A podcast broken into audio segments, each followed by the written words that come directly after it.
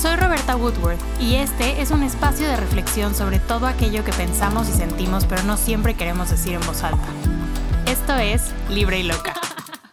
Hello, bienvenidos a un nuevo episodio de Libre y Loca, de su podcast favorito que el día de hoy estrena segunda temporada, nueva portada, nuevo intro, cortesía de Caos. Please vayan y chequen su música en Spotify y su cuenta de Instagram que es arroba K-A-U-S.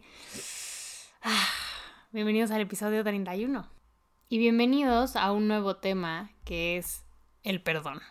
Me han estado pidiendo muchísimo un episodio sobre el perdón y le he dado la vuelta como uno le da la vuelta al proyecto de la materia en la que no es bueno. O sea, lo aplazas hasta que ya no puedes más porque te reta, porque te pone nervioso. En este caso, porque hablar del perdón es difícil. Sobre todo porque yo no voy a empezar diciéndoles que perdonar es soltar y que suelten y sigan con su vida, porque tampoco soy buena soltando. O sea, me chocan los clichés en torno a perdonar, soltar y dejar ir porque es dificilísimo. O sea, la gente te lo dice como si fuera muy fácil y ahí estás tú con el pensamiento taladrándote la cabeza y con mil preguntas como astillas que te lastiman a cada paso que das. Empecemos entonces por decir que no es nada fácil perdonar. Ya sea que te sientas triste o enojado o tengas una mezcla de emociones que ni siquiera logres identificar, el perdón es un lugar al que se le complica llegar a todo aquel que anhela justicia. Porque dices, ¿por qué tengo yo que perdonar a alguien que me lastimó a mí? Yo no disparé, yo no herí, Entiendo que enferma pensar que tienes que librar a alguien de culpa cuando tiene las manos manchadas de tu sangre, cuando te quitó el sueño, cuando te reventó la ilusión, cuando te pisoteó la confianza. Lo único que te queda en ese punto es tu dolor, tu enojo, tu indignación, y la gente te dice una y otra vez que sueltes para ser feliz, pero lo único que quieres es que esa persona que te hirió se haga responsable, que se horrorice de lo que te ha hecho y que sufra por eso. Queremos que esa persona soporte el peso de lo que nos hizo en lugar de cargarlo nosotros. Entonces, ¿por qué hacérselo más fácil, no? O sea, ¿por qué exhumarlos de toda culpa? Si señalarlos como culpables es la única ventaja que tenemos en esa batalla. Obvio sabes que dejar de cargar eso es lo más sano, o sea, intelectualmente lo sabes. Pero dejar ir es difícil. Quizá porque eso que hoy es dolor es el único rastro que queda de lo que alguna vez fue algo más algo que tú querías, algo que valorabas y que hoy por hoy no existe, que fue destruido, que te fue arrebatado. Y eso te enoja. Por eso no sueltas, porque no terminas de hacerte a la idea de que lo que alguna vez fue ya no será más. No terminas de aceptar que el pasado ya pasó y el daño está hecho. Crees que el enojo, que es como la pasión, una de las fuerzas que mueve al mundo, tiene un propósito.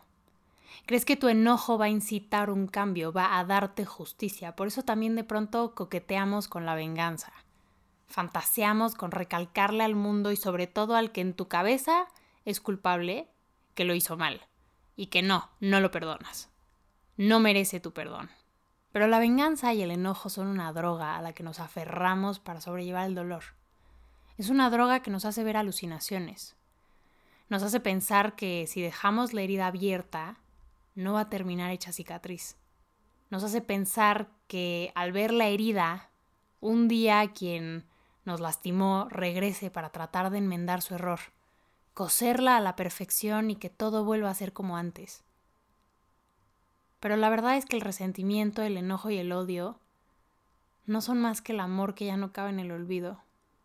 Porque si sanas, si sueltas, si perdonas, ya no va a quedar rastro de nada de eso, ni de tu pérdida, ni de tu dolor, ni de lo que fue. Y te da miedo no saber quién eres sin tu tristeza, o sea, ya te acostumbraste a vivir ahí, con un culpable al que seguramente ya le colgaste más pecados de los que le corresponden. Y porque te da miedo, ¿quién vas a ser una vez que lo sueltes? O sea, con estas vivencias ¿quién vas a ser? Porque seguramente has cambiado y no te conoces y eso te asusta. Tú quieres ser quien eras antes de la tristeza porque seguramente eras más feliz. Y sabes que esa persona ya no existe, que vas a tener una nueva piel. Por eso decides hacerle caso a la ira y seguir sangrando, porque así no avanzas, no evolucionas. No te puedes echar para atrás, pero tampoco das un paso hacia adelante, hacia lo inexplorado. Ahora, cuando estás enojado, de todas formas, no ves ni por dónde puedes empezar a soltar. O sea, en tu cabeza no es opción. Y eso te enoja todavía más, ¿no? O sea, saber que, que es el camino de la madurez, del balance, de la paz mental y espiritual, pero no ves por dónde y, y te frustras contigo mismo. Porque claro que quieres la paz y calma que ofrece el perdón, pero se te complica tomarlos porque lo que nadie te dice es que el perdón no soluciona nada. No es un borrador. Y es más, a veces la persona a la que debes de perdonar no podría importarle menos si lo haces. Porque si le hubiera importado, no te hubiera lastimado desde un principio. El perdón no te va a devolver el tiempo y la energía que has invertido en este conflicto de mente y corazón de manera inmediata. O sea, perdonar es un camino largo y cuesta arriba, que empieza con renunciar a la esperanza de un pasado diferente. Perdonar significa aceptar que hay cosas que murieron. Significa aceptar que no hay soluciones para lo que fue, para lo que pasó. Perdonar significa sentarte con esa realidad a solas, sin alcohol, sin cigarros, sin siestas o más personas a tu alrededor para distraerte. Es entender que por más injusto que haya sido todo, te pasó. Aunque no te lo merecías, aunque no lo buscaste, aunque no lo provocaste, te pasó y fue horrible.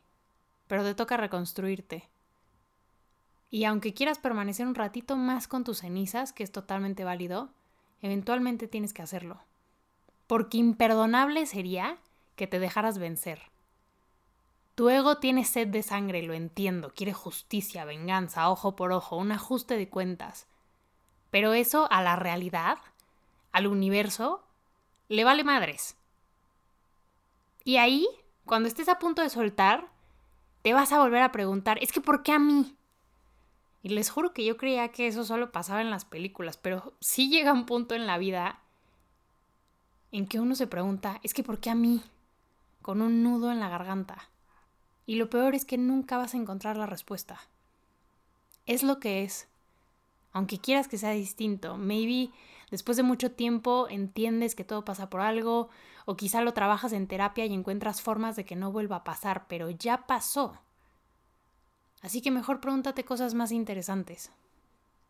Si eres todo ruinas y cenizas, yo empezaría por preguntarme quién quiero ser, a dónde quiero ir y con quién quiero estar, para empezar a reconstruirme desde ahí.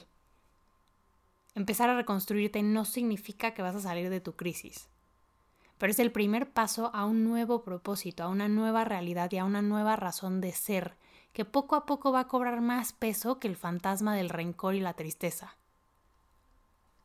Tus heridas no te definen, y por eso el último paso en perdonar es perdonarte a ti mismo. Porque en el fondo sabes que tú confiaste, que tú amaste, que tú quisiste estar por y para esa persona y que te traicionaron o que te hirieron. Y aunque no es tu culpa, en el fondo quizá inconscientemente te recriminas el no haberlo visto antes, el no haber previsto que todo iba a terminar así. Te sientes tonto, burlado, ridículo, naif, pero entiende que no puedes juzgar tu pasado con el conocimiento que tienes hoy. Así que igual de importante que perdonar, recuerda perdonarte. Perdonar no significa hacer las paces con quien te hirió, ni validar lo que hicieron. Significa que ya no vas a esperar que esa persona trate de unir lo que rompió. A veces la disculpa llega tarde y a veces la disculpa no llega. Perdonar es decidir curar tus propias heridas, aunque no las hayas causado tú. Es tomar las riendas de tu vida y decidir que tu vida no va a ser miserable por lo que te pasó, ni que vas a pasar amarguras en nombre de quién sabe quién. Perdonar no significa renunciar a tu poder. Perdonar significa recuperarlo. Y perdonarte significa recuperarte. Espero que este podcast te haya encontrado en el momento indicado. Si no me conoces, me presento de nuevo, soy Roberta Woodward y este es mi podcast Libre y Loca. Puedes suscribirte a mi newsletter en robertawoodward.com para que te lleguen los episodios cada semana directamente a tu correo. Y puedes encontrarme en todas las redes sociales como de Roberta Woodward, o sea, arroba THE Roberta Woodward. Muchas gracias por haberme acompañado en este nuevo episodio, en este inicio de temporada, y nos vemos en el próximo. Bye.